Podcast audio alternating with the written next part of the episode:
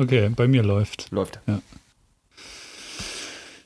Und das äh, kann man jetzt auch nicht mehr aufhalten, Johnny. Jetzt, jetzt müssen wir da durch. Ja. Oh.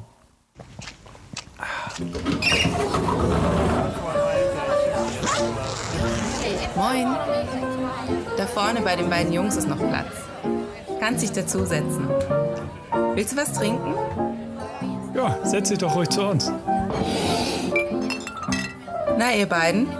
Wollt ihr auch noch einen? Jo, einen nehmen wir noch, oder? Boah, warum nicht? Nur noch einen, ne? Willkommen zum geselligen Podcast Nur noch einen. Mit Johnny, Johannes und dir. Bonjour, Mesdames et Messieurs, und willkommen zu Nur noch ein, dem gemütlichen Fotopodcast und allem, was drumherum so passiert. Mein Name ist Johannes Nickel und ich sitze hier wieder avec euh, le Johnny, Thomas Johnny Grams. Bonjour, Messieurs. Salut, willkommen zur französischen Ausgabe von Nur noch ein. Salut, ça va? ah, wie geht's dir, Johannes? Ich sitze hier gerade und trinke. Wasser und hoffe, Ja, du ich hast hab auch auch- was zu trinken. Ja, ich habe mir ein schönes Malzbier mal wieder aufgemacht. Irgendwie bin ich ja gerade in Stimmung. Das ist der Zucker. Ich habe mir vorgenommen, kein, äh, keine Süßigkeiten mehr zu essen. Ähm, ja, rat mal, wie lange ich das durchgehalten habe. Ja, ein Wochenende, am Sonntag war es fällig, oder was? nee, nicht mal. Genau ein Tag. Und dann habe ich, mir so, hab ich mir so Brownies besorgt. Naja. Aus dem Supermarkt? Ey, aber- oder? Hm? So aus dem Supermarkt, die so abgepackt Ja, ja, oder? beim Aldi waren irgendwie Los Wochos oder so oder amerikanische Wochen oder so. Ja, wegen Super Bowl, ja. Ja, genau, wahrscheinlich. Aber perfekte Überleitung. Du hast Super Bowl geguckt. Was ist passiert? Äh, bring mich mal auf den neuesten Stand. Ist ja gar nicht so mein Thema. Ne? Ich bin da eher bei Ich anderen bin da, bin da in den Sportarten. letzten Jahren so reingerutscht. Also ich gucke da schon ganz gerne mal so Football. Und ja, gestern war halt Super Bowl, deswegen klinge ich wahrscheinlich auch so ein bisschen müde. Und habe mir jetzt äh, hier ein Glas mit dem wunderbare, wunderbaren Elixier des Lebens, dem Wasser eingefüllt. Kein das so ein bisschen Käffchen. vor sich hin hinsprudelt. Und äh, ja, es ist Kansas City Chiefs haben gegen die Tampa Bay Buccaneers gespielt und es war ein Spiel der Rekorde. Also Tom Brady ist ja eh schon der Rekord. Quarterback hat das Ding jetzt Aber gewonnen. spielt er, nicht bei, spielt er nicht bei den New England Patriots? Ja, hat er. Und jetzt hat er das Team gewechselt und äh, ist Aha. im ersten Anlauf gleich äh, wieder Champion geworden. Hat es all seinen Nee. Kritikern gezeigt. Weißt du, das ist so, Ein Teufelskerl. ja, das ist daraus in Sportfilme gemacht. Weißt du, wenn du am Boden liegst und dann wiederkommst, la Rocky. Macht ihn natürlich auch irgendwie unbeliebt, ne? Erfolg macht, schafft ja auch Neider und so, aber Mhm. soll man ihm, soll man ihm gönnen. Er hat es allen gezeigt, ähm, dass er, dass er es kann und dass er mit einem Team, ähm, das er auch nicht kennt, äh, den Super Bowl erreichen kann. Und ja, deswegen Chapeau an ihn. War es gestern dadurch halt auch leider nicht so das spannende Spiel. Also Kansas City hat Mhm. leider keinen Touchdown erzielt, deswegen hingen die da ganz schön hinten ran. Also das hatten die echt gut im Griff und ähm, Mhm. Ja, also es war jetzt nicht das fulminante Offensivspektakel, was man so erwartet hat. Das hat Tampa Bay ganz gut verändert. Aber irgendwann, irgendwo heute so um halb fünf oder fünf lag ich dann im Bett und habe geschlafen. Und heute habe ich deswegen einen Tag frei. Ähm, Aber hat denn dein gegönnt. Team gewonnen? Also hast du, warst du für die oder warst du für die anderen? ich war eigentlich für die anderen. Also, was heißt eigentlich? Ja. Also, ich hätte denen das auch gegönnt, dass äh, die gewinnen. Haben sie leider nicht. Die waren ja Sieger im letzten Jahr. Ah, ist so. Sport schreibt Aber seine ich- Geschichten, du. Ich dachte, letztes Jahr hat auch Tom Brady gewonnen. Nee, nee, nee, nee, nee. Äh, letztes Nee? Jahr ähm, Kansas City Chiefs mit Patty Mahomes. Ah, okay, aber ja, da war er auch im, im äh, Super Bowl, also im Finale sozusagen, oder? Nee, Nee, okay. nee, das hat, Ja, er, das hat er nicht geschafft. Ähm, das äh, ist auch eins dieser Spiele gewesen, dass zum ersten Mal der amtierende Quarterback Champion im Finale stand und da gegen auf der anderen Seite der Quarterback Champion, der davor Champion war. Also Tom Brady war vor Patty Mahomes Champion. Ja. Und ähm, ja, Okay. das hat dazu geführt, dass die jetzt beide gegeneinander angetreten sind. Das gab es vorher noch nie und es gab es zum Beispiel auch noch nie. Tampa Bay ist das erste Team gewesen, das es geschafft hat, ein Finale daheim auszutragen und äh, haben es tatsächlich auch ge gewonnen. Also es gab es auch nicht. Also es gab sehr, sehr viele Sachen, die da jetzt aufgestellt worden sind, ähm, die ja vielleicht jahrelang äh, nicht eingestellt werden. Also war Mhm. ein fulminantes äh, Abenteuer da, ne? typisch amerikanisch. Und sag mal, ja. hat Spaß Und gemacht. sag mal, war, war der ganze Spaß mit Zuschauern oder ohne? Nee, nee, die hatten da im Stadion tatsächlich, glaube ich, irgendwie so 15.000 Zuschauer. Aber voll ähm, oder war irgendwie dann mit Abstandsregeln irgendwie? Ja, ja, die haben da schon so spezielle Regeln gehabt. Ähm, aber das war schon relativ voll. Also das könnte man sich jetzt hier in Deutschland äh, nicht vorstellen. Mhm. Und äh, die haben auch schon gute Stimmung gemacht. Ich glaube 15.000 ja, glaub, so waren das. War nicht ganz glaub, volles Stadion, aber. Das ist ja relativ wenig, ne, glaube ich, für so einen Super Bowl. Die sind ja sonst eigentlich immer so riesen Events auch ähm, drumherum. Naja, ähm, ich habe mich mit ein paar anderen Sachen beschäftigt, mit, äh, mit Sachen, wo, wo keine Menschen oder nur wenig Menschen im Spiel sind. Und zwar wurde mir. Ja, ja, so ungefähr, genau. Ver, verlassene Plätze, verlassene Orte. Und das kam irgendwie zufällig. Und zwar bin, wurde mir bei YouTube, ich weiß nicht warum, ein, ein Video eingespielt von einem, äh, na, wie soll man sagen, YouTuber, ja. Nennen wir ihn mal, was er, wie er sich, glaube ich, selber nennt. Er ist ein Urban Explorer und zwar heißt der Typ Shaye, also S-H-I-E-Y. Verlinken wir euch aber auch in den Show Notes, dann könnt ihr euch das mal anschauen. Und der kommt aus äh, Litauen und macht ganz, ganz verrückte Sachen. Und äh, ja, natürlich auch alles ein bisschen fragwürdig und vor allem illegal, das meiste, was der so macht. Und zwar äh, entdeckt er, also Urban Exp Explorer oder Urbex heißt äh, einfach die, die äh, städtische Umgebung erkunden sozusagen. Und da erkundet er vor allem so, so Lost Places, ähm, verlassene Fabrikgebäude oder irgendwelche anderen anderen verlassenen Gebäude, irgendwelche Tunnel und Bunker und U-Bahn und macht Trainsurfing, also ganz, ganz wild. Ich habe dir auch ein Video geschickt, Johnny. Wie, wie fandst ja, du das? Es war, ich habe ja nur gedacht, als du es mir geschickt hast, erstens, wie kann man so verrückt sein? Die sind da ja so eine Brücke hochgelaufen und auch so rumbalanciert. Genau, und gedacht, ja, warum haben sie deine Insta 360 nicht? Also wenn sie die nämlich ausgepackt hätten, boah, ja. das, das, war schon krass, was die tun. Ähm, ja, aber wie, also es ist schon erstaunlich, ne? wie so ein Suchalgorithmus das dann halt bei dir auch einfach rausschmeißt, dass du dir sowas angucken sollst. Mhm. Guckst du das sonst auch so, dass du auch so Höhenangstvideos dir ähm, anschaust? Weil wir wissen ja, dass das so ein bisschen deine, deine Angst ist, dass es deswegen so reinprasselt nee, nee, bei gar dir. Nicht. Suchst du, nee, suchst du den nicht. Drill, den Kick zu Hause vorm Schreibtischstuhl? Nee, gar nicht. Ich gucke manchmal was über Bergsteiger. Ich habe davor was über ah, da äh, einen, einen deutschen Bergsteiger geguckt, der nicht hat versucht im Winter den Everest, ich habe den Namen leider gerade vergessen, ja. aber der kommt irgendwo aus Mitteldeutschland, also eher untypisch für einen Bergsteiger. Aber der hat versucht im Winter ohne Sauerstoff und ohne Hilfe den Mount Everest äh, über eine neue Route zu besteigen, hat dann aber abgebrochen, was ich auch sehr imposant fand. Also ich glaube, da gehört auch sehr viel Größe dazu, zu sagen, hey, ich habe keine Kraftreserven mehr, das äh, wäre ein Kamikaze-Ding, wenn ich da jetzt trotzdem hochlaufe und ja, irgendjemand hat, glaube ich, auch mal gesagt, die besten äh, Bergsteiger sind die, die noch leben, ne? Ja, also die sind auf jeden Fall, die können die Geschichten erzählen und ja. haben die richtige Entscheidung getroffen im, im schlimmsten Fall. Also wenn man sich da so, das gibt ja auch einfach so krasse Filme, die man sich auch das ähm, diesbezüglich angucken kann. Und das ist schon, wenn man sich das so ansieht, wie die dann am, am Berg kauern und äh, vor sich hinfrieren. Und meistens hat es ja auch damit zu tun, dass sich jemand verletzt und deswegen nicht so richtig weiterkommt und mit Abseilen und äh, ja, quasi dem seidenen Faden, der da oftmals eine, eine wichtige Rolle spielt. Ähm, das ist schon krass.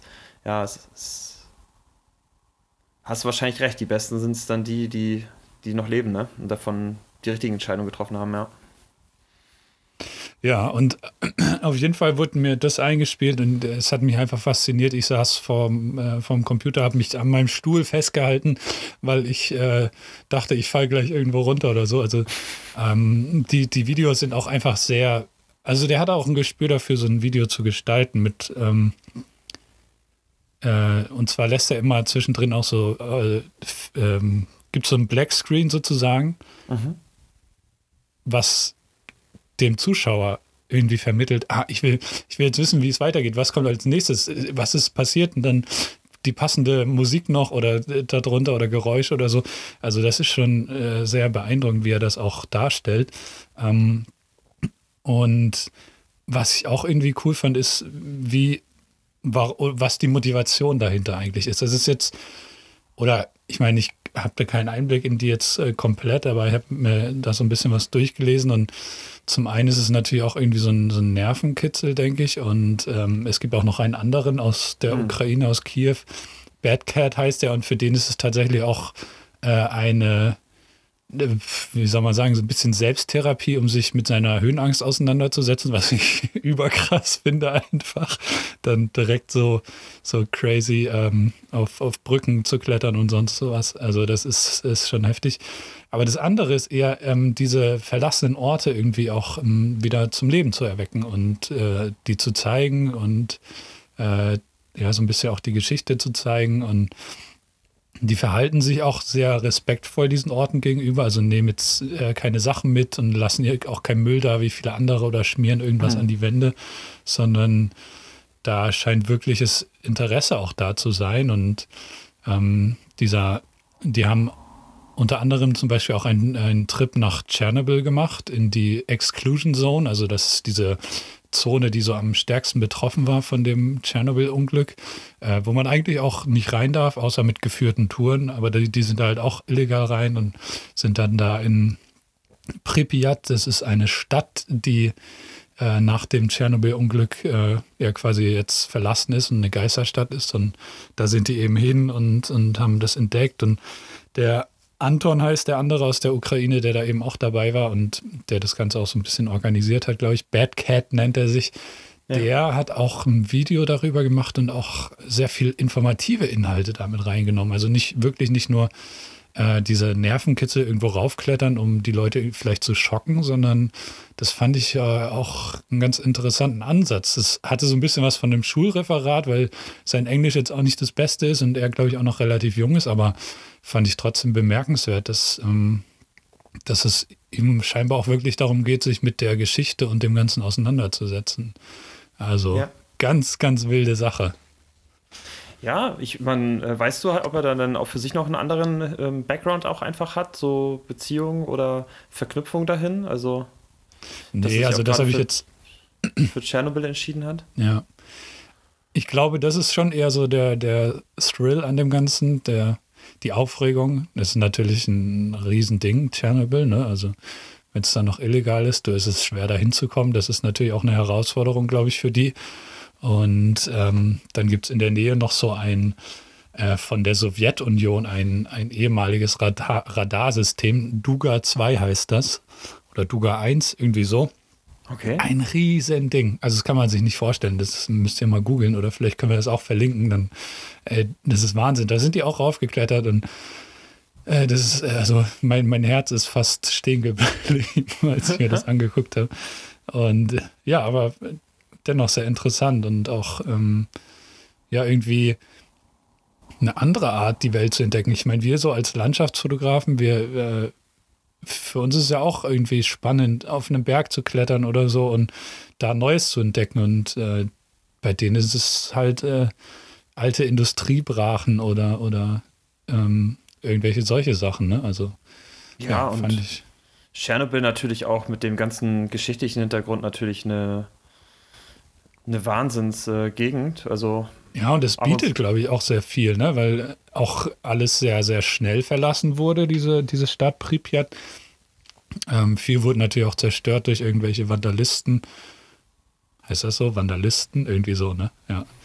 Ähm, aber es gibt zum Beispiel auch Orte dort in Tschernobyl, die kaum, die fast noch unberührt sind und die sind fast so, als, als wären die Leute gerade erst ähm, zur Tür raus. Und zum Beispiel die Schule äh, weil das scheinbar für die, für die Plünderer und so nicht so interessant war, die, die Schulbücher mitzunehmen. Deswegen, ähm, ja, es ist auch, ja, ich, ich finde es einfach faszinierend. Also, man ist fast versucht oder äh, ich habe mich bei dem Gedanken auch erwischt, dass, dass ich das wirklich auch spannend fände, mir das auch mal anzuschauen, aber ich glaube, das Risiko mit der Strahlung und so ist mir dann doch zu groß. Ne? Ja, ich weiß jetzt auch gar nicht, wie der Stand der Dinge ist. Ich glaube, wir haben jetzt auch letztens erst angefangen, wieder so einen neuen Sarkophag da wieder mit drüber zu setzen. Also ja. diesem ganzen Atom. Ja. Ähm, Kollaps, den es damals ergab. Äh, kann ja. an dieser Stelle, ich weiß nicht, ob du sie gesehen hast, die Serie Chernobyl ähm, lief mal auf äh, Sky. Äh, habe ich nicht gesehen, nee, aber habe hab ich davon gehört, ja. Ja, fünf Folgen, wirklich richtig, richtig gut. Ist von mhm. HBO, glaube ich, damals gewesen. Und, ja, genau, ähm, da habe ich, ja. Wow, also das ist wirklich, äh, das ist genauso ein Thrill wie das Video, was du mir geschickt hast, bloß auf eine andere Art, ne? andere Art von Spannung gemacht, halt viel cineastischer und äh, mhm. betrachtet da halt auch dann wirklich äh, die verschiedenen Lagen, wie das mhm. entstanden mhm. ist, so für die Feuerwehrleute oder für die Leute, die da ähm, rein sind und unter Tage da quasi so Löcher hingegraben haben und so, die einfach auch wussten, dass sie da sterben werden. Also das, dieser Ort, glaube ich, der, der spricht schon eine, eine eigene Geschichte. Und ja, äh, der sieht ja auch so aus, einfach. Ähm, ja, wie in den, ja, so Zukunftsvisionen, äh, wie es dann einfach aussehen könnte, wenn die Menschheit tatsächlich, ähm, warum auch immer, eines Tages nicht mehr da ist. Es gibt ja auch mhm. viele Berichte, dass die Natur da jetzt immer mehr und mehr auch zurückkommt und Tiere sich das auch zurückholen und Pflanzen.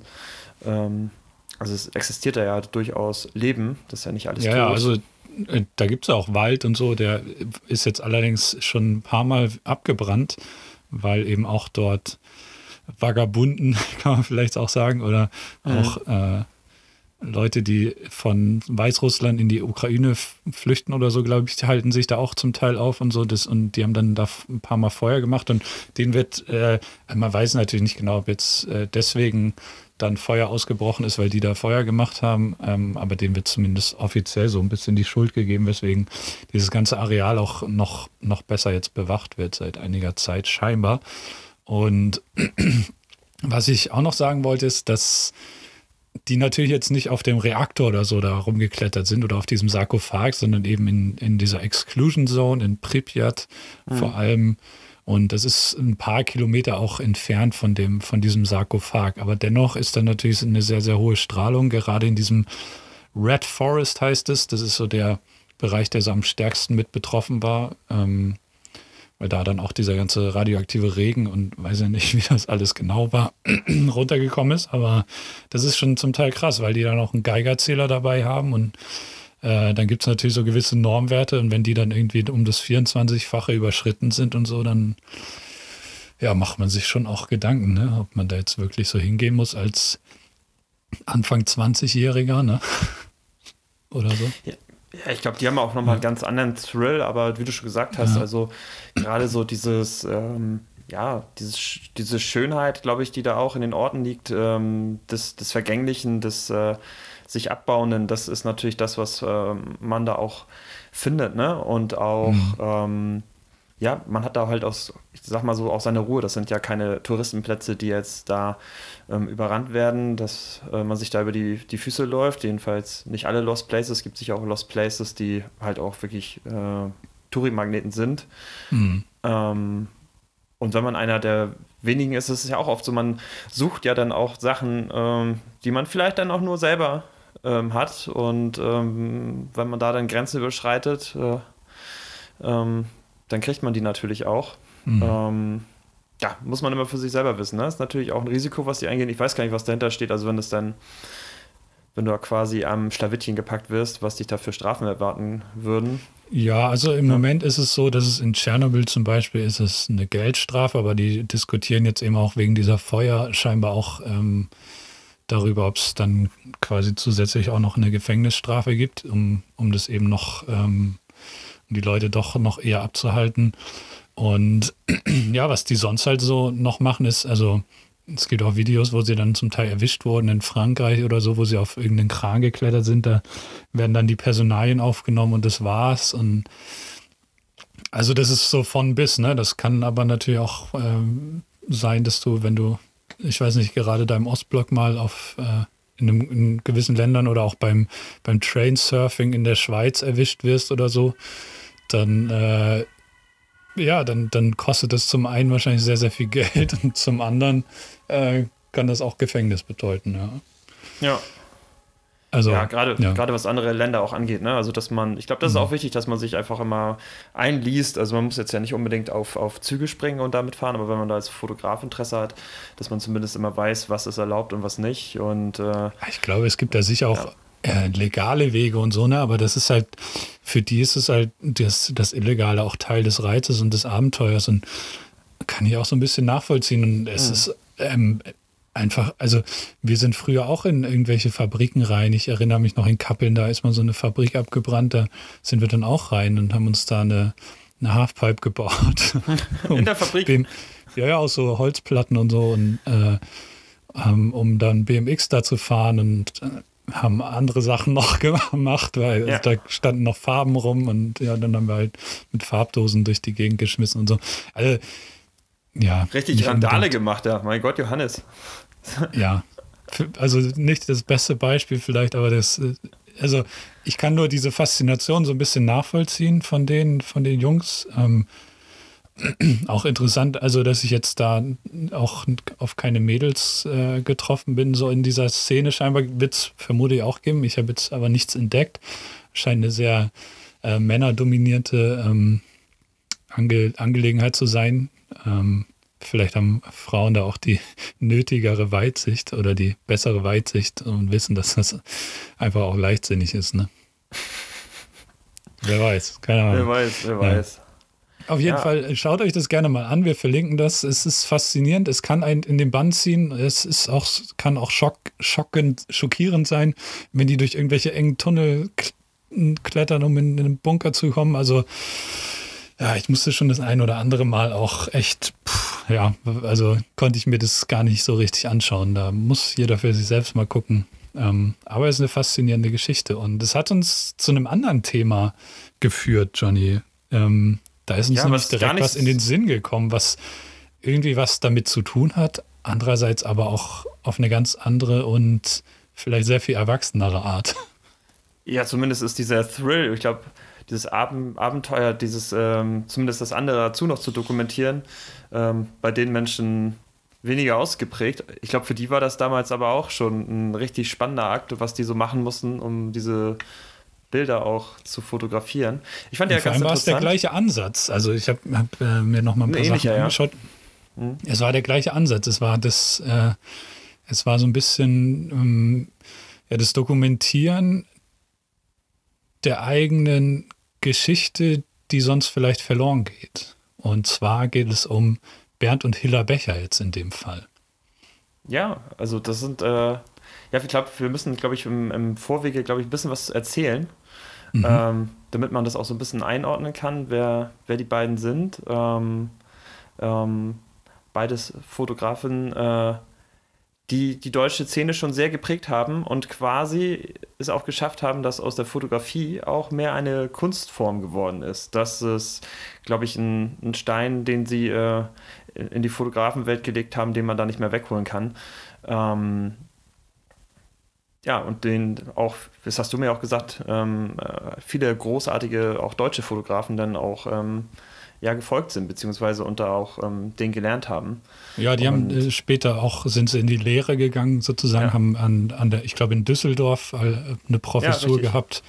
Und unter anderem ähm, einer ihrer Schüler war Andreas Gurski und äh, der hat, glaube ich, nach wie vor, von dem ist es ist die teuerste Fotografie der Welt. Ja, der hat die teuerste Fotografie der Welt. Da können wir ein andermal drüber sprechen, vielleicht. Ne? Bleiben wir bei Bernd und Hilla Becher. Ja, also genau, wir können ja noch mal gucken. Wir haben ja gerade so ein bisschen erzählt über Lost Places, äh, vergangene Orte, die so kurz vorm Aussterben stehen, mhm. äh, die auch so einen Reiz ausmachen. Und äh, ja klar, also bei den beiden war es schon so, ähm, dass es auch gerade so von dem von dem Bernd Becher dann ausgegangen ist, dass ähm, man sich auf diese Industrielandschaften konzentriert hat. Er hat genau. früher mal mit so einer kleineren Kamera mal angefangen, äh, so die Industrielandschaft, die es einfach so vor seiner Haustür gab. Das war so das Siegerland. Äh, Mhm. Ähm, zu fotografieren. Und sein erster Ansatz war ja gar nicht so, das fotografisch festzuhalten, sondern, ähm, soweit ich das weiß, ähm, das zeichnerisch zu machen. Aber er, er, hat dann gemerkt, dass das nicht ausreicht und mhm. auch, dass es nicht bringt, äh, das abzufotografieren und dann ähm, zu zeichnen, äh, weil es einfach so schnell ging teilweise, dass sich diese, ja, diese Bergwerke und die man damals so hatte, Kohlewerke, ähm, ja so stark ja, rationalisiert haben, dass die halt einfach abgeschafft worden sind, verlagert worden sind und dementsprechend dort halt auch viele Sachen einfach abgerissen worden sind. Und ähm, das ist, war für ihn auf jeden Fall immer so der Trigger, dass das aus, ähm, oder der Antrieb, das zu machen, dass es damals seine Heimat war, die so aussah und er wollte das ähm, in erster Linie für sich bewahren, wie das alles mal ausgesehen mhm. hat. Und die sind sehr, sehr speziell dann am Ende in diese Fotografie eingestiegen, was sie da gemacht haben. Ja.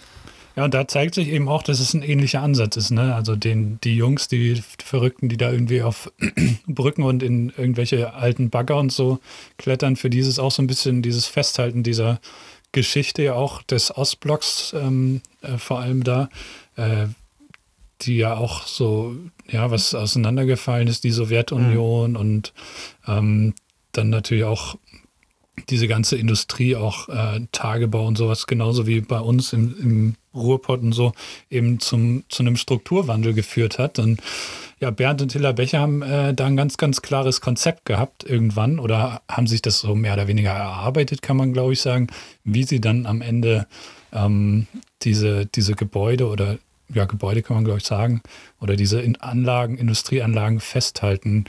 Wie sah das aus? Johnny? Ja, ich glaube, am, am, Anfang müssen wir ein bisschen noch äh, dazu sagen, dass das klingt ja alles ein bisschen so einfach, ne? Industrieanlagen fotografieren, ähm, mal eben quasi zum nächsten Bergwerk fahren und dann ein Foto machen. Ist am Ende natürlich nicht gewesen. Ne? Also wir müssen auch so ein bisschen auf diesen zeitlichen Rahmen da so ein bisschen einteilen. Das ist ja jetzt nicht äh, heutzutage mit einer Digitalkamera gemacht worden, ähm, sondern alles analog und äh, auch mit, mit sehr schweren Gerätschaften. Ähm, und es ist auch die Zeit des Kalten Krieges gewesen. Also ich habe, als ich, äh, als du das Thema so ein bisschen reingeworfen hast, habe ich überlegt, wie das eigentlich für die gewesen sein muss damals, auch Genehmigungen und so zu bekommen oder ja, ob sie überhaupt immer Genehmigungen bekommen haben, weil du kannst ja nicht einfach so eine Industrielandschaft äh, abfotografieren in der Zeit, wo quasi jeder ähm, quasi gedacht hat, man wird ausspioniert und äh, ähm, da könnte ja sonst was mit angefangen werden ähm, und ausgetauscht werden oder weitergegeben werden. Also ich glaube, das war auch für die jetzt nicht so, so ganz einfach, dieses Projekt auch am Ende zu verfolgen. Besonders als sie dann vielleicht auch am, am Anfang standen, ähm, als sie das äh, abgelichtet haben. Ne? Das ist ja schon, wie gesagt, sehr speziell, was sie gemacht haben. Ähm, und was, was man sagen muss, die haben sich halt als Grundsatz immer gesagt, äh, hatten die eine Regel, es muss halt so realistisch und naturgetreu wie möglich, objektiv wie möglich sein. Ähm, das hieß halt auch, dass diese Perspektiven, die die gewählt haben, ähm, nichts verzerren durften. Das heißt, äh, das Objekt, zum Beispiel so ein äh, Förderturm, der musste halt äh, so fotografiert werden, dass der sowohl horizontal wie auch vertikal keine Verzerrung hatte. Ähm, man muss sich das so vorstellen, dass quasi die Kamera auf derselben Ebene wie die, dieser Förderturm stand. Das heißt, man durfte nicht einfach von unten herab fotografieren, wie man es sonst äh, tut. Das war so deren Regel, die sie sich aufgestellt haben, sondern die mussten sich schon einen erhöhten Punkt aussuchen, wo sie wirklich ähm, auch das Foto dann machen konnten, damit das dann halt so detailgetreu wie möglich ist. Und die haben dann auch nicht, ähm, ja, wie stellt man sich am besten vor? Also es, ist, es kommt auch ein bisschen auf das an, was die dann fotografiert haben. Ähm, ähm, kann man, glaube ich, am ehesten mit einem mit Tier oder einem Fisch äh, also Fisch ist auch ein Tier, aber ähm, vergleichen, der so gefangen wird, weißt du? Wenn das einfach so abfotografiert. Ich habe jetzt einen Fisch gefangen, den lege ich auf einen, auf einen weißen, auf einen weißen Folie, Papier, dann mache ich ein Foto von mhm. oben und dann mache ich vielleicht nochmal ein Foto von vorne und so. Und so sind die Alte auch daran gegangen, dass die einmal um das gesamte Objekt rumgegangen sind. Ja, man kann das dann mit so, mit so einem Mugshot vielleicht vergleichen, also von Verbrechern. Ja. Äh, wenn man, wenn die fotografiert werden, ne, dann wird ja immer die, einmal die Frontale und dann im Profil. Ja. Und so haben die das auch gemacht, die, die Objekte auch immer zentriert und äh, auch aufs Licht haben sie geachtet. Ähm, haben nämlich immer geschaut, dass es irgendwie bewölkt war, also dass sehr, sehr weiches Licht war, keine harten ja. Schatten, dann mit eben auch die, die einzelnen, einzelnen Details ähm, ja, zu, zutage kommen oder heraus, heraustreten. Ja. Ja, absolut. Ja, ne? Letztes haben wir noch gesagt, werde zum besten Schlechtwetterfotografen. Ja? Das kannst du zum Beispiel machen. Brauchst du kein großes Sonnenuntergang oder so, sondern äh, stellst dich hin und äh, ja, machst ähm, Objektaufnahmen wie Bernd und Hella Becher. Dann kannst du auf jeden Fall ähm, gut durch die Gegend kommen. Ja, nee, war schon, war schon, glaube ich, auch wirklich ein Riesenakt, den die da gemacht haben. Und ähm, waren auch dann so im Bereich Deutschland, Belgien, Frankreich unterwegs, England mhm. Mhm. auch. Ähm, ich glaube, irgendwann sind sie auch noch rüber mit nach Amerika gekommen und äh, es hat sich halt immer mehr und mehr rumgesprochen, was sie da getan haben und war halt eigentlich so vom Ding her komplett äh, anders zu dem, was wir zum Beispiel auch beide machen, Johannes. Also wir sind ja eher so raus, schöne Landschaften, Alpen, Seen und so und die haben sich wirklich nur auf diese ähm, ich sag mal, diese Niemandslandschaften konzentriert, mhm. äh, Industrieanlagen. Und das war schon so ein Kontrast halt auch zur, zur Fotografie, wie man sie damals halt auch ge gemacht hat. Ne? Also es war schon wirklich, das hat kein anderer gemacht. Das waren, das waren schon so mit ähm, die ersten, die sowas ähm, versucht haben, auch festzuhalten. Und äh, was man noch sagen muss, die haben dann noch dieses Prinzip der Abwicklung gehabt. Das heißt, die haben diese ganzen Bilder dann geschossen von einem Förderturm beispielsweise und haben die dann auf quasi in einem Foto nochmal zusammengeführt, dass die dann so äh, in drei Reihen A5 Fotos nebeneinander waren und das haben mhm. sie dann zu einem Foto gemacht und das war am Ende dann das Gesamtwerk eines Förderturms. Ja. Und, äh, Zum Teil haben sie ja. aber auch noch was gemacht und zwar haben sie gemerkt, dass, also zum einen haben sie, hat die Hillerbecher mal gesagt, da war ja nie ein Architekt jetzt am Werk, ne? sondern das waren alles zweckgebundene Bauten. Also ja. die wurden halt so gebaut, äh, dass sie funktionieren und äh, die Ästhetik oder so war da, war da zweitrangig. Und da haben sie aber irgendwann gemerkt, dass sich gewisse Elemente zum Teil auch wiederholen oder so. Und gerade bei den Wassertürmen, die sie dann zum, zum Beispiel fotografiert haben, die haben sie dann auch äh, äh zusammengefasst und äh, dann zeigt sich einfach auch, dass sich gewisse Strukturen, Oberflächenstrukturen zum Beispiel wiederholen oder, oder auch Form und so. Und das ist auch ganz spannend, finde ich. Oder nee, ich glaube, bei den Kühltur Kühltürmen haben sie es als erstes gemacht. Und ähm, das war so eine Idee von der Hillerbecher, äh, die dann auch zusammenzufassen. Und ja, das, da zeigt sich dann eine große Ähnlichkeit, obwohl ähm, die vielleicht äh, an ganz vielen verschiedenen Orten auf der Welt stehen. Ne? Ja, ganz genau. Das ist dann die Typologie, ne? dass du halt ja, statt genau. eines Förderturms dann halt ähm, verschiedene äh, Wassertürme oder Kühltürme zusammenbringst auf einem Foto. Und manchmal ist es, glaube ich, auch so, wenn man so ein paar Bilder mal gesehen hat, dann muss man noch zweimal hingucken, wenn man einfach nur so, ich sag mal, vorbeiscrollt, dann mhm. äh, sieht man vielleicht im ersten Augenblick auch gar nicht, dass das unterschiedliche Wassertürme beispielsweise ja, sind, ne? ja, weil die schon sehr, mhm. wie du schon gesagt hast, alles sehr ähnlich ist.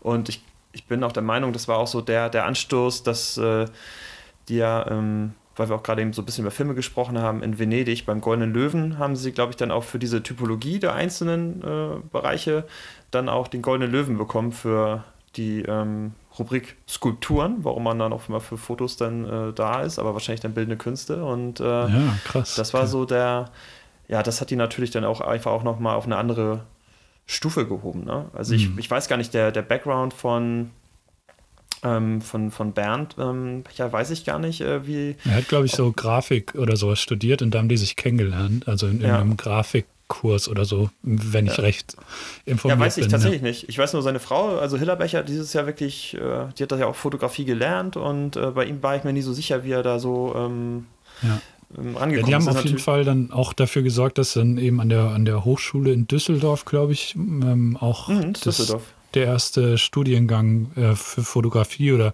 so als, als Teil des Kunststudiums auch Fotografie als Fach eingeführt wurde. Ne? Also haben da auch in dem Bereich eine gewisse Vorreiterrolle und, und viel für die Fotografie ähm, getan, ja. Ja, was ich ganz cool fand, äh, ähm, die das war jetzt ja nicht so, dass die äh, in der Szene wahrscheinlich schon, auch damals schon einen, einen Ruf hatten, aber das war jetzt einfach ja, nicht die so. Die wurden vor allem belächelt und nicht so ernst genommen. Also, äh, für, also so hat Hilla Becher das zumindest mal gesagt, dass, ähm, ja, dass sie nicht so recht ernst genommen wurden mit ihrer Fotografie, aber es war denen egal. Ja, die haben ihr Ding äh, durchgezogen. Ne? Das ist ja, ja genau. auch etwas, was wir öfter schon mal gesagt haben. Die Leute, die am Ende dann sehr glücklich mit ihrer Fotografie oder mit ja. ihren Arbeiten sind, sind auch die, die einfach dranbleiben und das auch auch durchziehen. Äh. Aber dazu hat sie auch, dazu hat sie auch gesagt, das war, war dann gut, dass sie zu zweit waren, weil einer mhm. den anderen dann auch immer wieder mal, wenn man eben an so einen Punkt kam und alles in Zweifel gezogen hat, äh, die, die andere Person dann gesagt hat, ja, jetzt komm, mach, wir, wir ziehen das jetzt durch. Und einen machen wir so noch. Nach ne? dem Motto, ne? Ein, noch ein, ein, Nur noch ein. ein. Bisschen wie bei uns, ja. Wobei wir sind jetzt beide immer motiviert, ne? Ja, ja, das ist, das ist auch, das ist doch schon spannend, ne? Ich glaube, es ist, ich glaube, da haben sich auch einfach so, wie heißt es so schön, äh, ähm, der, der Kochtopf und der Deckel, die haben sich da gefunden und äh, sind, haben sich so ein bisschen auch in dieser Passion da natürlich auch ver ähm, verloren, ne? Und ähm, das ganze Thema Total. da aufzuarbeiten, das ist ja ein, ein, Akt gewesen über mehrere Jahrzehnte, bis die das Projekt dann mal abgeschlossen haben. Ich glaube, äh, ich glaube, selbst als er noch, ähm, als er dann verstorben war, hat, glaube ich, sie äh, das äh, immer noch Sie weiter hat- vorangetrieben. ja, genau. Also es war ja nie so Ja. richtig äh, abgeschlossen, das ge gesamte Thema, also ebenfalls für die beide. Also es gibt ja mehrere Ausstellungen und auch äh, Bildbände und ähm, ja, ja, das, das ist alles Mhm. Das, da. das finde ich ist auch noch ein cooler Punkt, den du so ansprichst. Ist, äh, und was sie, glaube ich, auch irgendwann mal gesagt hat in einem Interview, ist es so, du weißt ja vorher gar nicht so genau, was das alles wird. Nur du fängst halt einfach mal an und Ja. dann machst du und dann machst du und dann machst du und dann machst du immer weiter und dann wird was draus. Und das ist eigentlich auch was, was man so, ja, als, als, ähm, wie soll man sagen, als Motivation mitnehmen kann. Also äh, die Dinge einfach anzugehen und anzufangen und zu schauen, wo das einfach landet und einfach äh, weiterzumachen. Ne? Da sind wir wieder bei Jochen Schweizer. Ja. Und da hast du absolut recht. Und was, ähm, ähm, ich finde es auch so gut, dass du es jetzt mal wieder so reingeworfen hast, weil man, ich finde es immer so schön, dass wir uns dann auch mit den Themen einfach mal wieder so auseinandersetzen, auch was man vielleicht lange schon mal wieder vergessen hat. Und es gehört halt auch immer so ein Stück weit dazu, halt auch bei Fotografie einfach auf diejenigen zu schauen, die es Warum auch immer. Ich finde, es ist auch teilweise immer ein bisschen schwer, das auch so einzuordnen, warum ist jetzt ein Foto oder besonders ein Kunstwerk jetzt sehr erfolgreich oder nicht. Ne? Ich bin ja auch kein Kurator oder so und kann das dann entsprechend auch nicht so stark bewerten. Ich kann halt meistens nur subjektiv sagen, so ob mir ein Ge Bild gefällt oder, oder halt nicht. Und ähm, ähm, aber trotzdem haben die tolle Ansätze zum Beispiel gehabt. Also ich würde jetzt zum Beispiel nicht sagen, ich bräuchte jetzt unbedingt einen Becher, ähm, Klassiker von Fördertürmen im, im Arbeitszimmer oder so, ne? Mhm. Ähm, obwohl die handwerklich halt gut fotografiert sind und äh, so mit dem ganzen Drumherum und der Geschichte ist es halt auch eine, eine tolle Story, wie die da wahrscheinlich auf Förderturm oben im Wind gestanden haben mit 40 Kilo Gepäck und so und äh, das ist alles cool, aber was ich so Ich cool glaube, zum fand, war so, was die, ich, ich, ja, ist dieser, dieses, ähm, diese Idee auch, dass die gesagt haben, ein Foto ist, reicht manchmal auch einfach nicht, sondern gerade die Fotografie hat im Gegensatz zur, zur Kunst, also zum Malen, eigentlich den Vorteil, dass du mehrere Bilder machen kannst. Du musst nicht nur ein Foto machen, um etwas äh, darzustellen oder zu zeigen, sondern du kannst eigentlich den Vorteil gegenüber den, äh, ja, gegen des Malens, ähm, den du hast, ist eigentlich diese Darstellung, dass du auch mehrere Bilder einfach verwenden kannst, um, um etwas dazu darzustellen oder darstellen zu wollen oder vielleicht auch teilweise verpflichtet bist, das zu tun. Und ähm, dieser Ansatz ist mir dadurch wieder so ein bisschen ins äh, Gedächtnis gekommen, ne? dass man nicht einfach nur ein Bild hast und dann ist das Thema abgehakt, sondern dass du eigentlich äh, durch die Kamera die Möglichkeit hast, einfach verschiedene Blickwinkel, verschiedene Herangehensweisen zu machen und durch diese Aufarbeitung auch vielleicht von einem Motiv, dass du zwei, drei, fünf, sechs 15 Bilder teilweise wie die ähm, hast, dass erst ein so ein komplettes Bild dann entsteht. Und das ist natürlich schon so ein Ansatz, den ich oftmals halt auch ähm, vergesse. Wenn ich fotografieren gehe, dann geht es meistens so, ja, das ist ganz cool und das ist auch ganz cool. Aber so, dass zum Beispiel diese fünf Bilder zusammen ein Bild ergeben, ähm, das fehlt mir manchmal. Und das ähm, fand Das ich schön, dass mal mir das von- ins, im Kopf gekommen ist. ja, von so einem verschneiten Baum machen jetzt oder so. Ja, Eine Tan so eine Tanne von allen Seiten zentriert und äh, ganz sachlich. ganz akkurat. Ja. Und nichts. Ja. Äh, Vielleicht auch noch Nichts- kurz, äh, kurz Ja. zu erwähnen, haben wir nämlich gar nicht gemacht. Die Fotos sind alle in Schwarz-Weiß auch. Ähm, hm. Ja, aber alle auch, also denen war auch wichtig, dass sich die Objekte vom Himmel, also der Himmel ist quasi weiß, sagen wir es mal, da ist meist wenig Struktur bis gar keine Struktur drin, eben auch durch diese, dieses Bewölkte. Ähm, und ja, alles äh, perfe perfekt belichtet, kann man glaube ich sagen. Also ist jetzt nicht so, dass da irgendwelche besonders starken Kontraste oder so, also es, äh, hat da in dem Sinne nichts Künstlerisches, das jetzt, so wie bei Anton Corbijn, der so ein ganz tiefes Schwarz immer, immer in seinen Fotos hat oder so, ne? Sondern das ist wirklich, ähm, ja, einfach das, die perfekten Fotos sozusagen. Ja. Ich glaube, die haben mal gesagt, das ist so, das soll so objektiv wie möglich sein, das Foto. Ja, also, dass genau. es so präzise wie möglich auch dargestellt ist. Äh, Und das einzig Subjektive, was am Ende bleibt, ist die Bildauswahl, für die sie sich entscheiden. Ne? Die Anordnung der Bilder, das ist subjektiv, aber ansonsten das Gesamte soll eigentlich so. Das zeigt, glaube ich, auch so den Charakter auch von, ähm, von Bernd Becher ganz gut. Also der, also wenn man mal so Interviews oder so schaut, das ist halt der legt da auch mal schon sehr Wert darauf, also auch sehr präzise zu sein. Und äh, Mhm. ich glaube, das spiegelt das auch ganz gut wider, also so seine eigene Art auch. Ähm, und ich glaube, das braucht das Projekt auch, damit so äh, dann auch entstanden ist, so wie es da jetzt am Ende Mhm. halt auch verfolgt wurde. Und äh, die Hillerbecher, die war immer für mich so mehr die, so die, die lebensfrohe Person von mhm. den beiden, wenn man da mal was gesehen hat. Ähm, ja, und das ist so, glaube ich, das äh, dynamische Duo, was das auch, dass die es zusammen dann auch äh, so, so abbilden konnten. Ne? Ja. Mhm. Schon, schon sehr interessant, wie die das gemacht haben. Sollte man auf jeden Fall mal gucken. Ich glaube, wir müssen auf jeden Fall auch zu dieser Folge ähm, versuchen, auf Instagram wieder so einen kleinen Guide zu machen, damit man sich auch so ein bisschen vorstellen kann, wie so ein Bild aussieht. Wenn es ähm, das da gibt, ja. Also die, die Ur Urbex-Leute, die Urban Explorers kriegen wir da auf jeden Fall auf Insta. Da kriegen wir, da gibt es ein paar interessante Fotos von denen. Ähm, Bernd und Hilla Becher müssen wir mal schauen, ne? Die, ja, ich kann mir vorstellen, irgendeine so Museumsseite oder so, die hat von, bestimmt, hat bestimmt oder so. Shot ja. oder so. Genau. Das schauen wir mal. Auf jeden Fall ein sehr, sehr spannendes Thema und fand ich irgendwie auch interessant, das so zu verknüpfen. Ist ja doch sehr unterschiedlich beides und irgendwie doch auch ähnlich. Ähm, in diesem Sinne würde ich sagen, brauchen wir erstmal ein kurz bisschen, bisschen kleines, kurzes bisschen Musik, oder? ja, Bobby, hau mal an die Tasten und ich, ja. äh, ich check mir hier nochmal einen ein. Johannes, bist du auch noch was? Ich nehme einen Kaffee, schön Cappuccino noch. Ich bleib bei, bei. Wasser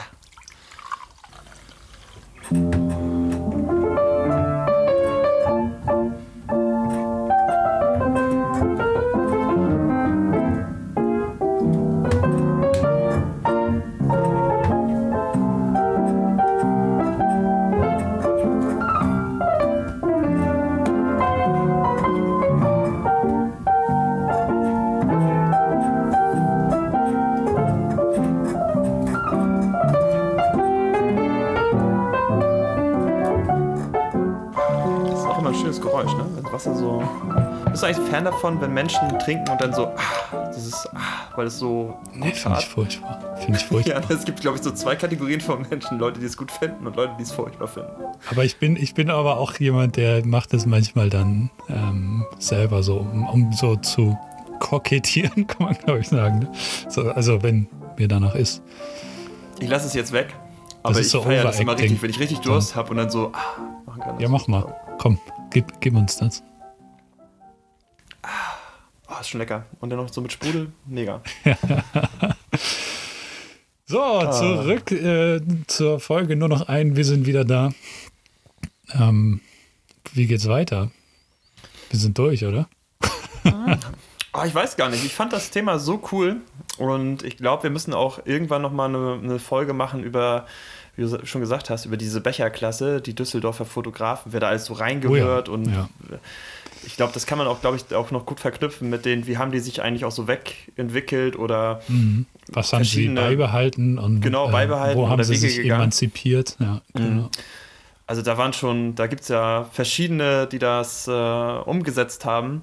Oh, du hast ja gerade schon Andreas Gurski genannt. Ähm, ja, ich glaube so der berühmteste von den ganzen, aber auch andere. Äh, aber das machen wir dann mal separat. Ähm, ja. Ich glaube, es gibt ein äh, tolle Arte-Doku noch zu den Bechers. Ähm, oder irgendwo oh. anders. Es gibt auf jeden Fall eine tolle Doku zu, zu dem ganzen Thema. Ähm, die werden wir nochmal raussuchen, wenn wir sie finden und euch dann auch in den Show Notes verlinken.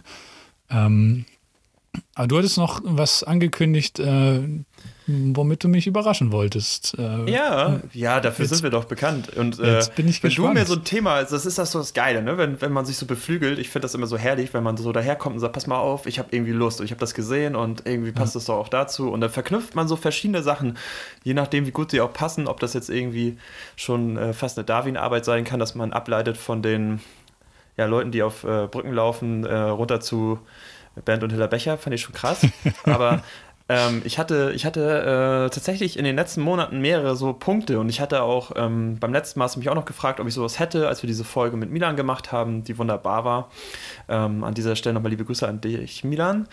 Ähm, ähm, und zwar haben wir in der Folge davor äh, Fragen beantwortet von ähm, HörerInnen und ein Thema war äh, Stillleben fotografieren. Und da wollte ich eigentlich so einen Tipp geben, hinten raus, als wir die Folge mit Milan gemacht haben, hab's dann aber mhm. sein lassen, weil war halt einfach schon voll und so und hat auch nicht gepasst. Und dann kamst du mit diesem Thema um die Ecke und ich habe gedacht, ey, das passt richtig gut, ähm, das noch einfach nochmal zu nennen. Ähm, und zwar habe ich ähm, im Internet, so wie du halt Videos findest äh, von actiongeladenen Leuten, die äh, Brücken hochlaufen, äh, mhm. werden mir ab und zu mal Videos eingespielt äh, von Leuten, die sich mit einer Kamera hinstellen und irgendwas fotografieren. Und äh, da habe ich ähm, vom ARD ein Video ähm, gesehen und da es ging um Stillleben. Und ähm, tatsächlich nicht nur um irgendwelche Stillleben, sondern es geht um Michael Weseli und der ist äh, Fotograf in Berlin und der fotografiert ja. äh, Baustellen in Berlin mit Langzeitbelichtung. Und Aha. das fand ich super interessant. Der hat halt. Nachts dann, oder? Ähm, nee, der hat tatsächlich, glaube ich, dann halt auch mit, ähm, mit, so mit Filtern. Filtern das, ja, ja, okay. ja, das und das, äh, oder was heißt nicht nur ja, halt, oder auch mit Mehrfachaufnahmen und hat seine Kameras dann teilweise so an den Baustellen auf anderen Häusern von oben ähm, aufgestellt und fotografiert die dann und hat echt tolle, äh, ja, du siehst halt so quasi dieses Entstehen des äh, Gebäudes in einem Bild und ähm, fand ich mega krass. Ist halt auch kein langes Video, das geht halt ein paar Minuten, aber echt eine tolle Arbeit und äh, auch, es gibt, das hat mir wieder so gezeigt, es gibt einfach so vieles, was man nicht gesehen hat und Menschen einfach auf dieser Welt, die für irgendetwas eine Passion entwickeln und dann da auch mhm. dranbleiben, um es umzusetzen. Und ja, ähm, das passte so schön. Und letztes Mal hatte ich es irgendwie so als Gedanken noch mit drin, um das nochmal nachzureichen, weil wir gesagt haben, so ja, Stillleben, Äpfel, hier das. Und ich fand, das war mhm. einfach so, wow, das ist so Next Level, nochmal einen drauf, krasse Idee, müssen wir unbedingt nochmal ähm, mit hier aufnehmen. Und ja, verlinken wir auch in den Show Notes ähm, den Link zu dem Video. Ich weiß bloß nicht, wie lange die immer äh, vorrätig sind. Also meistens geht es ja über so ein paar Monate, dass die abrufbereit ja. sind und irgendwann verschwinden die dann wieder. Aber das steht meistens auch dabei, dann können wir es auch äh, mit ranschreiben. Also einfach mal angucken, wirklich toll, ähm, was man da so machen kann. Also unsere, unsere Shownotes, um da kurz noch reinzugrätschen, die entwickeln sich langsam schon zur, zur Zeit aus äh, der, der Shownotes sozusagen, also die Zeitung Die Zeit. Ähm, da hat man mehr als eine Woche was von.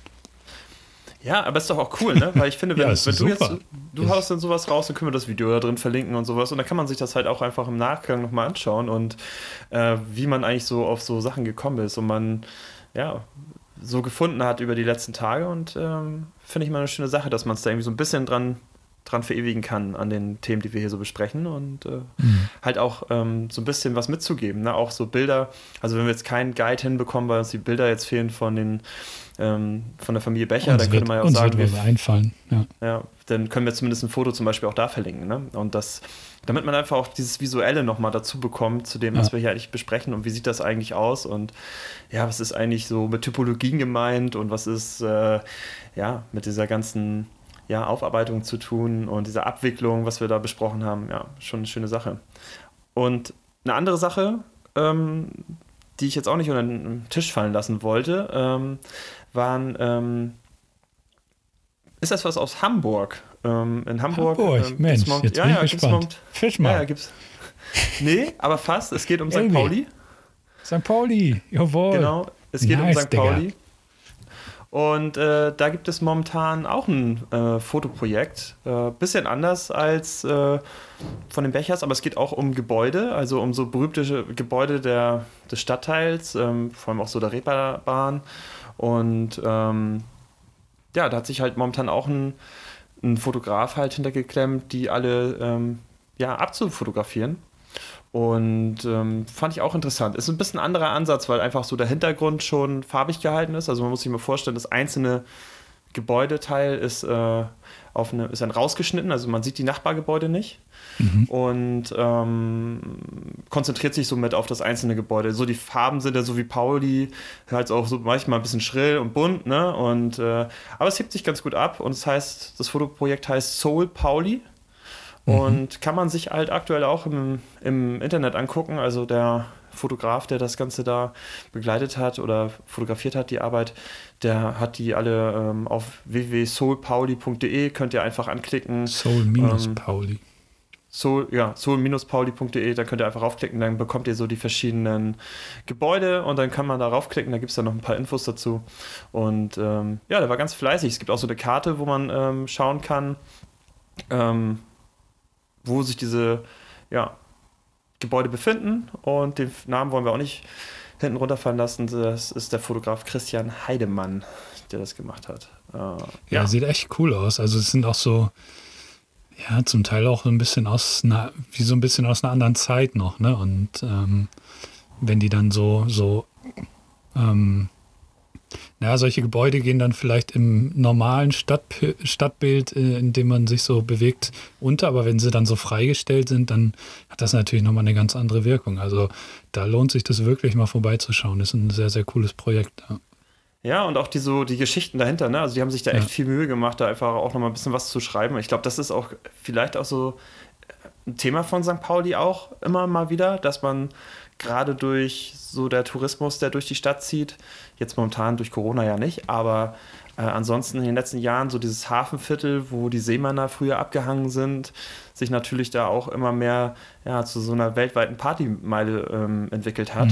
Mhm. Und ähm, ja, ich fand es eine schöne Sache, dass das halt einfach auch diesbezüglich gut aufgearbeitet ist und dass man einfach auch so den Background zu diesen Gebäuden, wenn man das einfach sehen möchte oder mal, mal verstehen möchte, mal so mit reinschaut und einfach mal versteht, was da einfach auch alles für Geschichten sich abgespielt haben. Ne? Also egal, ob es jetzt hier ähm, im Top Ten die Beatles und sowas waren, die da quasi aufgetreten waren, bevor die ähm, ja richtig berühmt wurden und so, ne? Und mhm. das einfach St. Pauli hat ja einfach auch viel Geschichte und äh, die viel Ritze, von ne? dieser Geschichte, ja, oder die Ritze.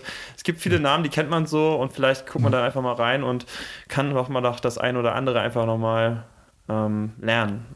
Finde ich, eher, find ich eh immer ganz cool. St. Pauli hat immer mal so ein paar Aktionen, gerade für den Stadtteil, wo sie, sie hatten ja auch mal so eine Aktion äh, mit berühmten Kiezpersönlichkeiten, die auch so ein bisschen Awareness und Aufmerksamkeit so für die Stadt halt auch schaffen sollten. Ähm, die haben dann lebensgroße Figuren, also so Aufsteller erstellt von denen und die dann an, den, an die Plätze gestellt, wo die früher gelebt haben, ne? um halt den Besucher dann auch zu suggerieren, diese Personen die lebt hier oder lebte hier halt mal und das war ihr Zuhause, ihre Heimat. Also äh, setzt dich dann doch irgendwie ein bisschen mit dem zusammen oder auseinander, was hier so passiert. Und ja, ich glaube, so ein Projekt ist das halt im, am Ende des Tages auch. Und ja, fand ich sehr schön. Wow. Das war jetzt viel, ne? Für uns alle. Aber. Buff. Buff. Mit dem Vorschlag haben wir ins Gesicht. Nee. Ähm, ich denke, da, da hat man ein bisschen was von, würde ich mal sagen. Und da bleibt eigentlich am Ende nur noch eins, oder? Ja, hier oder, in unserer Hafenkneipe. Oder, oder, oder, oder, machen wir, oder haben wir noch was? Oder? Nö, ich habe ich hab nichts mehr. Du, ich wenn, ich einmal, auch, ne? wenn ich einmal den Architektur-Podcast hier durchführen darf, dann haue ich das raus, was ich dazu weiß, was sich angesammelt hat. Das ist, so, so ein innerliches Druckablassen. Das ist jetzt einfach ja. raus. Ja. Oh, ey. Das kommen ja Tränen in die Augen, Johannes. Nee, ich glaube, dann machen wir Ding der Woche, oder? Uh, let's go. Also. Ding, ding, ding. Lokalrunde! Das Ding der Woche. Ja, ja Johannes. uh. jetzt, jetzt wollten wir beide anfangen. Ähm, und ich habe einen Hustenanfall gekriegt, deswegen bitte Voll lauter über, Schrecken. übernehmen Sie. Ja, ich, ich wollte dich eigentlich nur fragen, ob du eins dabei hast. Ja, klar. Sehr gut. Willst du uns davon erzählen, was, äh, was dein Ding der Woche war?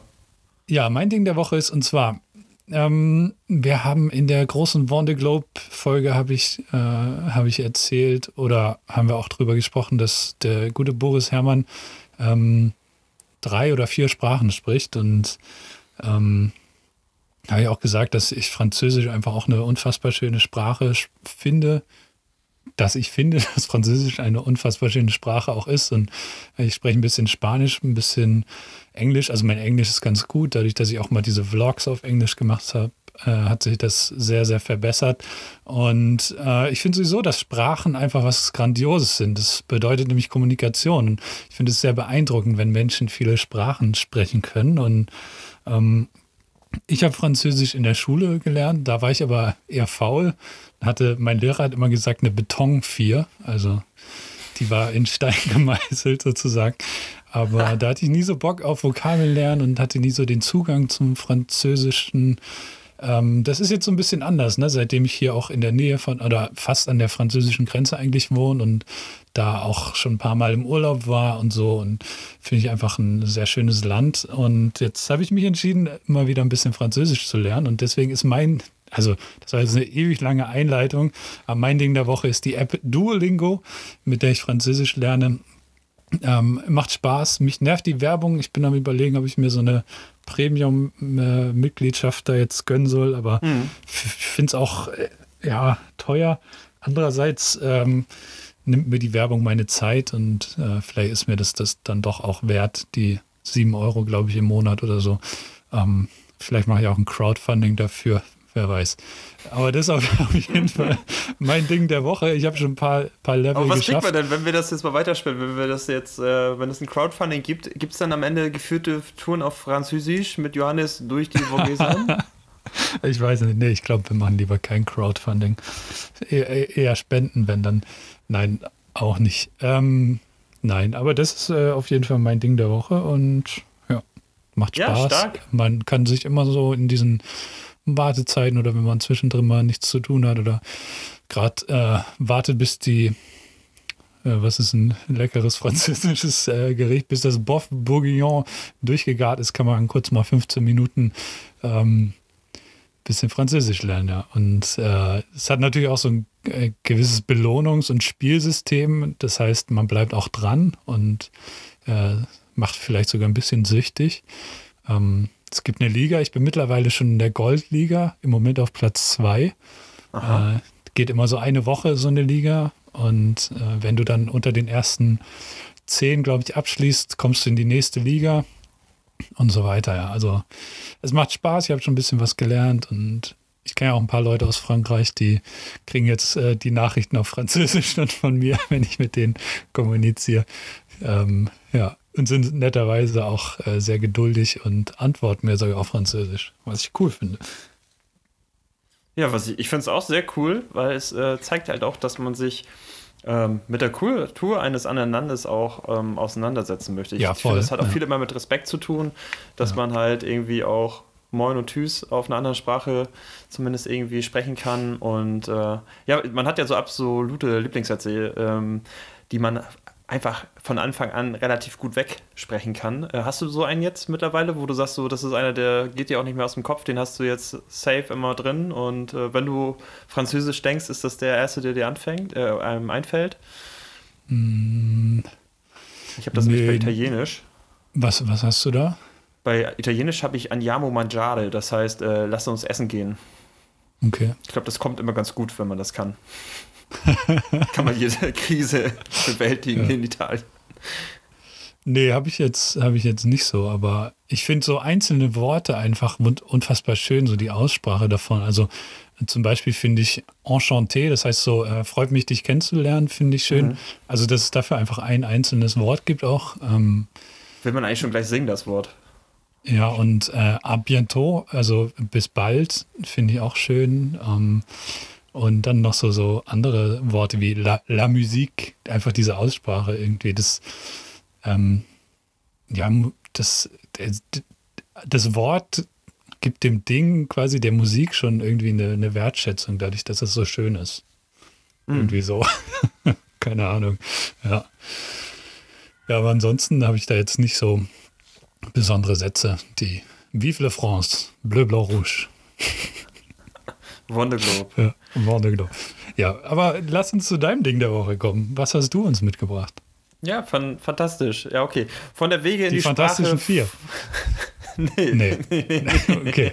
Ich wüsste auch gar nicht, was die momentan so machen. Haben die irgendwas am Laufen? Nee. Weiß ich nicht. Ab und zu tritt mal einer bei der ARD auf und sagt, bist vor acht, aber ansonsten. Ja, die haben ihre Tickets bei Aldi verkauft, das war doch so ein Riesending. Aber die haben ihre Tickets bei Aldi verkauft? Ja, ja. E egal. Für Konzerte oder was? Ja, genau. Aber weißt du nicht immer alles. Also ich bin manchmal echt erstaunt, was du alles weißt. ich bin weißt, halt so ein Gossip-Typ. mir kommt es immer so vor, dass ich so den ganzen, ich will jetzt nicht sagen, den ganzen Klatsch und Tratsch, dadurch, dass ich auch jetzt nicht mehr so viel im Büro bin und so, gar nicht Mhm. mehr so mitbekomme. Deswegen weiß ich teilweise gar nicht, was so richtig abgeht, ne? Dass Mark Foster irgendwie Lena Meyer-Landrut heiratet oder so oder andersrum.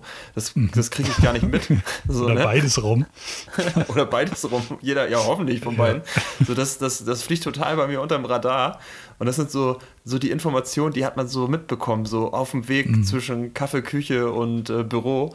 Äh, ist das irgendwo dann mal Thema gewesen oder sowas? Ähm, oder wenn man so eine, eine peinliche Minute hat auf dem Klo oder sowas mit jemandem so, dann kriegt man das mit. Aber äh, das ist so, ja. Aber du, du bist da einfach, habe ich ja letztens auch schon gesagt, du bist da einfach, du saugst sowas immer gut auf und dann haust du so einen raus. Finde ich gut. Ähm, aber mein, mein Ding der Woche geht auch um Musik, deswegen ist äh, Fantastische 4 gar nicht so, so ganz weit weg davon. Ähm, Chad Faker ist zurück und hat einen wunderbaren neuen Song. Get High Aha. heißt da. Kann ich jedem empfehlen, der morgens Probleme hat, aus dem Bett zu kommen. Er hat mir an einem Tag sehr geholfen. Ich war so ein bisschen müde und ein bisschen, ja, ich hatte keinen Bock und so auf den Tag. Und dann habe ich diesen Song gehört und es war so eine Morgenhymne für mich. Es hat mir so viel gute Laune beschert.